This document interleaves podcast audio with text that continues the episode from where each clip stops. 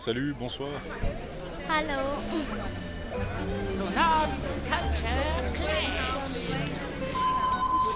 Ciao, buonasera. Salut. Hallo. Es ist Zeit für unseren Culture Clash.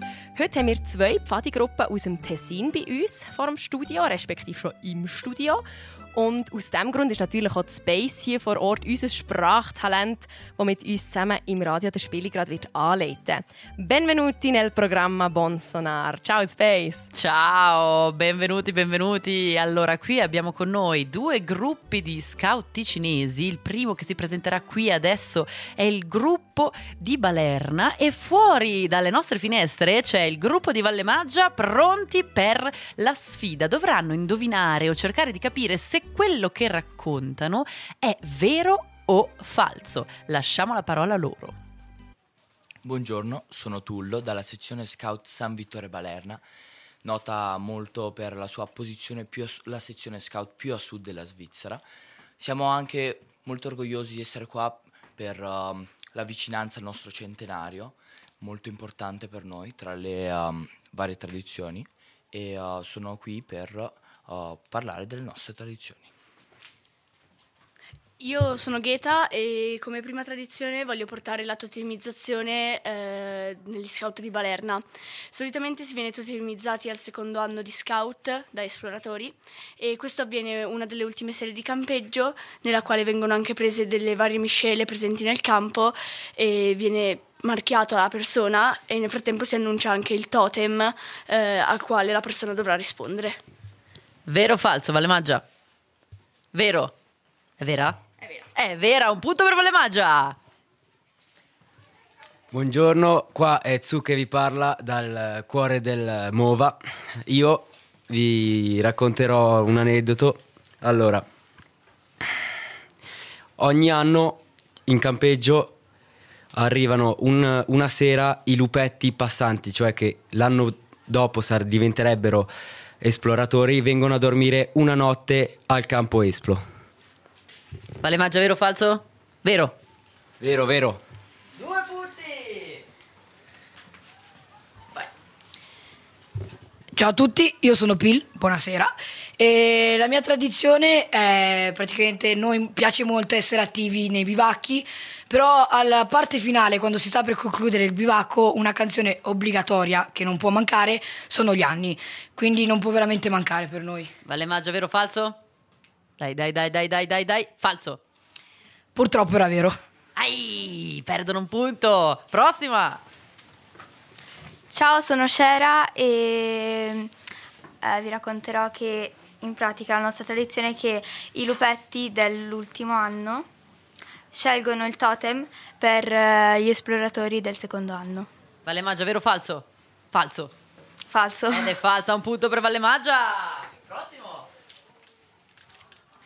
Buonasera, mi chiamo Abo e la tradizione che vi porto, prima di passare da lupetti esploratore, da esploratori a pionieri, bruciamo le camicie. Valle Maggia, vero o falso? Tic tac, tic tac, tic tac, falso. È giusto.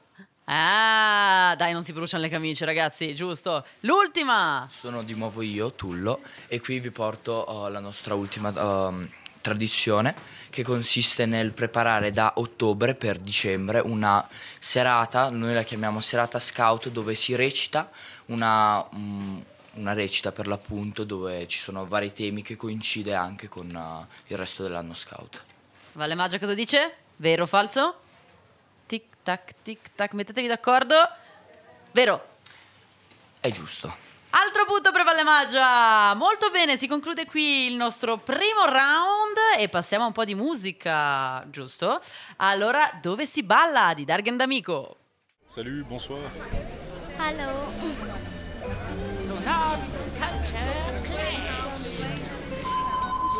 Ciao, buonasera. Salut. Hallo. E buonasera, buonasera e bentornati! Qui siamo a Culture Clash con due reparti che si stanno sfidando con dei racconti e degli aneddoti. Allora vi rispiego le regole del gioco. Semplicemente all'interno della scatola di Radio Sonar si racconta un aneddoto, mentre fuori dalla scatola gli sfidanti daranno un colpo di pollice se, la- se il racconto è vero o falso. Ma ecco, vi lascio la parola, ragazzi. Buonasera a tutti, sono Leon degli Scout Valle Maggia Sassifraga. Ehm, siamo più o meno 90 attivi e niente, questa sera saremo qui per raccontarvi degli aneddoti, degli aneddoti e delle nostre tradizioni. Bene, bene, allora partiamo col primo aneddoto. Allora, due sere fa, un, eh, la notte, abbiamo tirato fuori dalla tenda due dei nostri compagni mentre dormivano e si sono svegliati fuori la mattina. Valerna, vero o falso? Vero? Vero? Vero, vero. Hai un punto per Balerna! Prossimo aneddoto. Buonasera, sono Samuele, sono qui per raccontarvi un altro aneddoto. Ieri durante un gioco abbiamo fatto cadere, cioè durante dopo la fine di un gioco abbiamo fatto cadere un'animatrice volontariamente. Ui ui ui. Balerna, vero o falso? I ragazzi che fanno cadere un'animatrice, vero? Ed è vero, Ai ai ai! E un altro punto per Balerna. Prossimo aneddoto. Ciao, sono Zoe e vi racconto che oggi ho tagliato con la forbice del coltellino i capelli a delle mie amiche. Uh, speriamo che la conciatura era in ordine. Allora, Balerna, vero o falso? Falso. È vero. Ai, si fanno di tutte le conciature. Punto perso per Balerna. Prossimo aneddoto. Ciao, sono Damiano e eh, abbiamo bevuto per tre giorni nel rubinetto dell'acqua non potabile.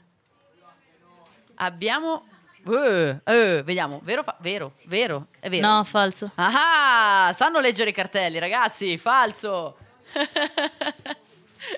Prossimo aneddoto. Sono di nuovo io, Leon, e al, qual- al momento del montaggio del campo abbiamo montato la, par- la parte impermeabile della tenda al contrario e ce ne siamo accorti il giorno dopo quando ha cominciato a piovere. Oh, oh, oh. Vero o falso? Falso. Falso, falso. Ah, bene, dai, sono svegli. Hanno vinto un altro punto. Prossimo aneddoto. Eh, ora vi racconto una tradizione. Di solito abbiamo, per chiamarci ai, ai pasti, cena, pranzo e colazione, abbiamo una sirena che ci chiama. C'è una sirena che li chiama per il pasto? Vero o falso? Loro dicono falso. Ed è vero. Ma è vero, è vero, è vero. E ci manca tanto in questo campeggio il nostro Peppo Sirena. Bene, abbiamo finito gli aneddoti, giusto? E direi che Valle Maggia ha vinto, ragazzi. Quale canzone vi piacerebbe che mettessimo alla radio? Avete, avete una qualche richiesta? Leggi un po' che richiesta avete. I nostri ICP hanno scelto We Are the Champions. Uh, e vai coi Queen. Allora, ragazzi, io vi ringrazio tantissimo e vi auguro una buona continuazione. E vai coi Queen.